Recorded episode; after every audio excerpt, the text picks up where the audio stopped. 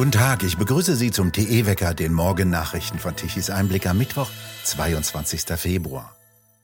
Heute plant US-Präsident Biden weitere Gespräche in der polnischen Hauptstadt Warschau, unter anderem mit Vertretern osteuropäischer NATO-Staaten, der sogenannten Gruppe Bukarest 9. Die hatte sich 2014 nach der russischen Annexion der Krim gegründet. Am Dienstag hatte Biden in einer Rede vor dem Königlichen Schloss in Warschau gesagt, die Ukraine sei ein Jahr nach dem Einmarsch Russlands stark und werde von Moskau niemals besiegt werden. Zuvor hatte Russlands Präsident Putin den Vertrag über nukleare Rüstungskontrolle wegen der Unterstützung des Westens für Kiew auf Eis gelegt. Putin warf den Vereinigten Staaten vor, den Krieg in der Ukraine in einen globalen Konflikt zu verwandeln und erklärte, Russland werde seine Teilnahme am New START-Vertrag aussetzen, dem letzten wichtigen Rüstungskontrollvertrag mit Washington. Biden erklärte im Hinblick auf den Jahrestag der Invasion am 24. Februar, dass er Kiew unerschütterlich unterstütze und sich für die Stärkung der NATO-Ostflanke gegenüber Russland einsetze. Er wies die Behauptung Moskaus zurück, der Westen plane einen Angriff auf Russland. Biden wörtlich als Präsident Putin seinen Panzern befahl, in die Ukraine zu rollen, dachte er, wir würden uns geschlagen geben. Er hat sich geirrt, sagte er wörtlich und fügte hinzu, der Appetit eines Autokraten könne nicht beschwichtigt werden. Sie müssten bekämpft werden. Autokraten verstünden nur ein Wort. Nein, nein, nein. Der Westen habe nicht geplant, Russland anzugreifen, so Biden. Dieser Krieg sei nie eine Notwendigkeit gewesen, so Biden weiter er sei eine Tragödie. Er ging in seiner Rede nicht auf die Start-Aussetzung Russlands ein, sagte aber, dass Washington und seine Verbündeten trotz ihrer Solidarität mit Kiew nicht versuchten, Russland zu kontrollieren oder zu zerstören. Die NATO-Verbündeten und andere Unterstützer haben der Ukraine zunehmend schwerere Kriegswaffen und Munition im Wert von mehreren Milliarden Dollar geschickt. Moderne Kampfpanzer wurden versprochen, über weitere Bitten der Ukraine über Kampfjets und Raketen mit größerer Reichweite werde beraten, hieß es. Das russische Außenministerium erklärte später, Moskau beabsichtige, sich weiterhin an die im Vertrag festgelegten Beschränkungen hinsichtlich der Anzahl der Sprengköpfe zu halten, die es einsetzen könne. Der Vertrag, der 2026 ausläuft, erlaubt es jedem Land, das Atomwaffenarsenal des anderen physisch zu überprüfen, obwohl die Spannungen in der Ukraine die Inspektionen bereits zum Erliegen gebracht hatten. In Berlin musste am Dienstag ein unschuldiger Baum dran glauben, als direkt vor dem Bundeskanzleramt Mitarbeiter der sogenannten letzten Generation ihn einfach absägten. Vor dem Amt steht eine Baumgruppe. Extremisten, die sich sonst auf Straßen festkleben und Terror gegenüber Bürgern ausüben, fällten ihn einfach. Maximilian Tichy, Sie waren am Ort. Welches Bild bot sich denn Ihnen? Nun, das war eigentlich das Bild einer kleinen Demo. Also wir hatten da vor Ort zwei äh, Personen, die ein Transparent halten und das Aufregendste war der gefällte Baum, so auf ungefähr Brusthöhe abgeschnitten, würde ich sagen. Also eine kleine Demonstration, wenn man möchte. Dazu war noch eine Pressesprecherin von der letzten Generation dabei und ein Kameramann. Es war eigentlich ein Medienspektakel. Und dazu drumherum halt ein Dutzend Polizisten und aufgebrachte Bürger. Was brachte denn die Vertreter der sogenannten letzten Generation dazu, ausgerechnet einen Baum, das Symbol für Natur, umzulegen? Nun, die äh, Vertreter der letzten Generation wollten auf die Rodung von Wäldern äh, aufmerksam machen. Also nicht auf die Rodung von Wäldern für Windkraftanlagen, sondern ganz speziell der Hambacher Forst zum Beispiel für Kohlebergtagebau. Und das Argument war wörtlich so, wir bringen die Zerstörung ans Kanzleramt. Man wollte sozusagen, dass äh, Kanzler Scholz aus dem Kanzleramt rausschauen kann auf einen gefällten Baum, was insofern schwierig war, weil der gefällte Baum nicht auf der Kanzleramtsseite der Baumgruppe war, sondern auf der Straßenseite. Und warum wurde er auf diese Seite gefällt? So konnte ihn Olaf Scholz doch gar nicht sehen. Äh, das wollte ich auch von den Demonstranten wissen. Und ähm, die Aussage war, die mir gegeben wurde, naja, die Polizei fand das nicht gut, dass man einen Baum auf der Seite des Kanzleramts fällt, also hat man sich einen anderen ausgesucht. Die letzte Generation ist vor Ort auf wenig Verständnis gestoßen. Also äh, die Polizisten waren genervt bis, bis zynisch amüsiert, würde man sagen.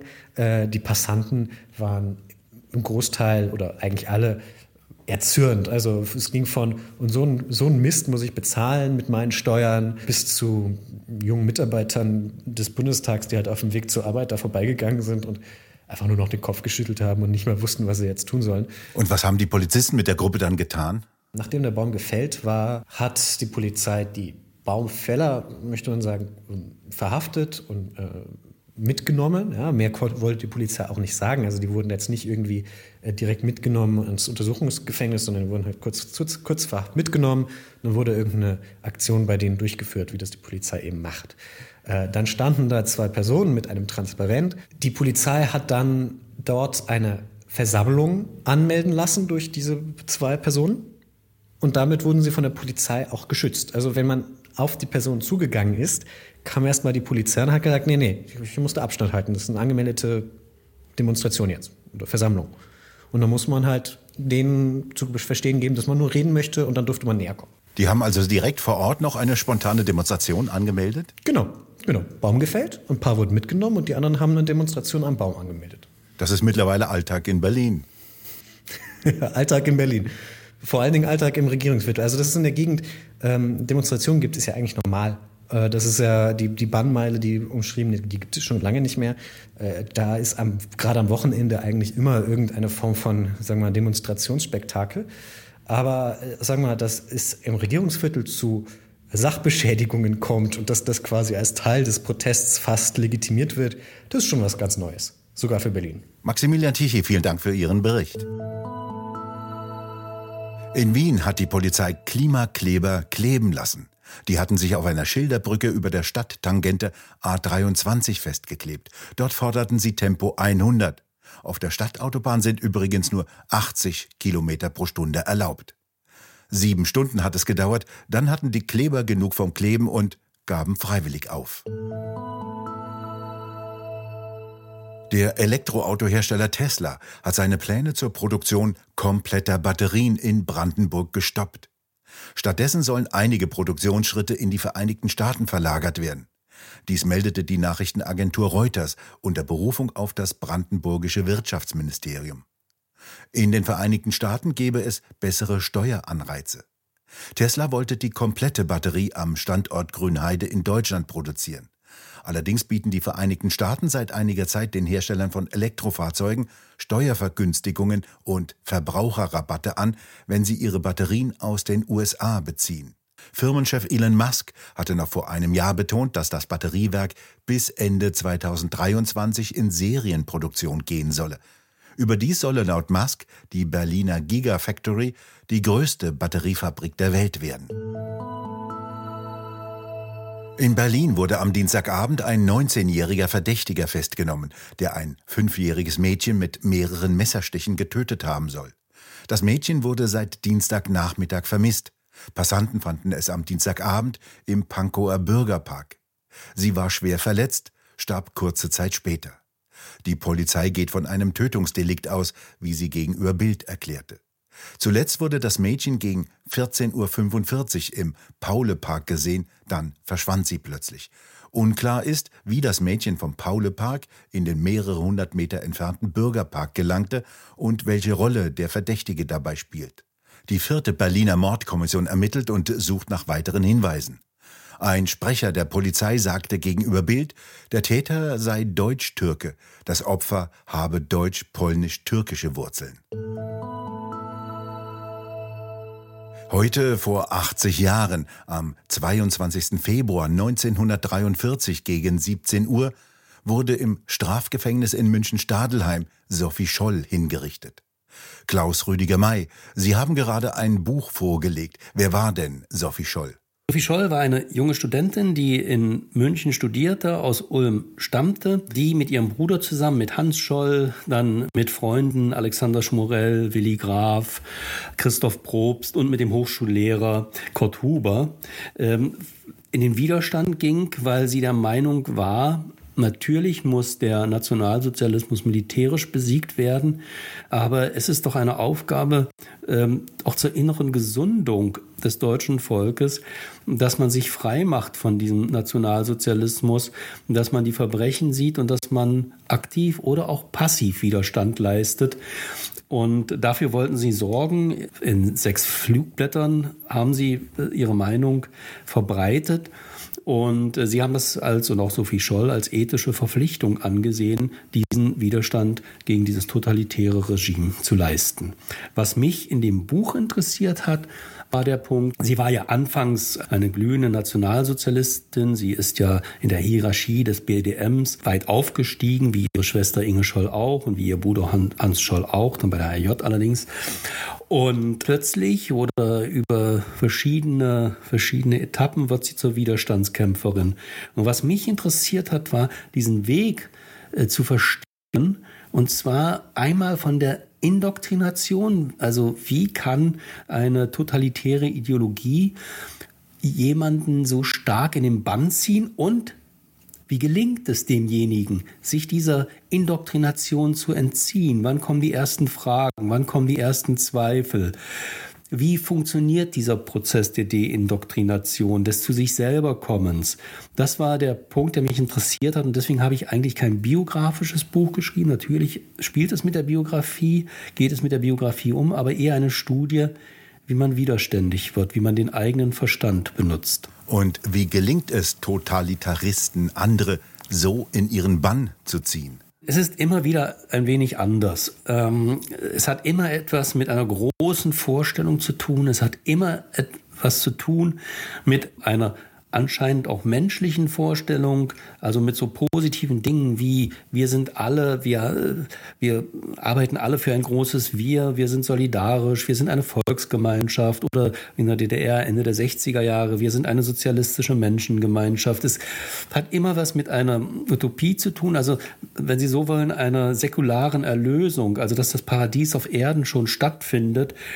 Und das ist der eine Punkt und totalitäre Ideologien sind in sich schlüssig. Also wenn sie drin sind, stimmt das eine zum anderen. Es stimmt nur mit der Welt nicht und es stimmt auch nicht mit den Menschen.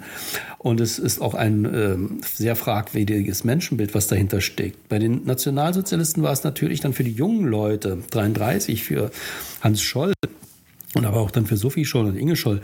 Ähm, es war das Neue. Es war äh, eine, äh, die Nationalsozialisten haben sich ja auch als Jugendbewegung dargestellt.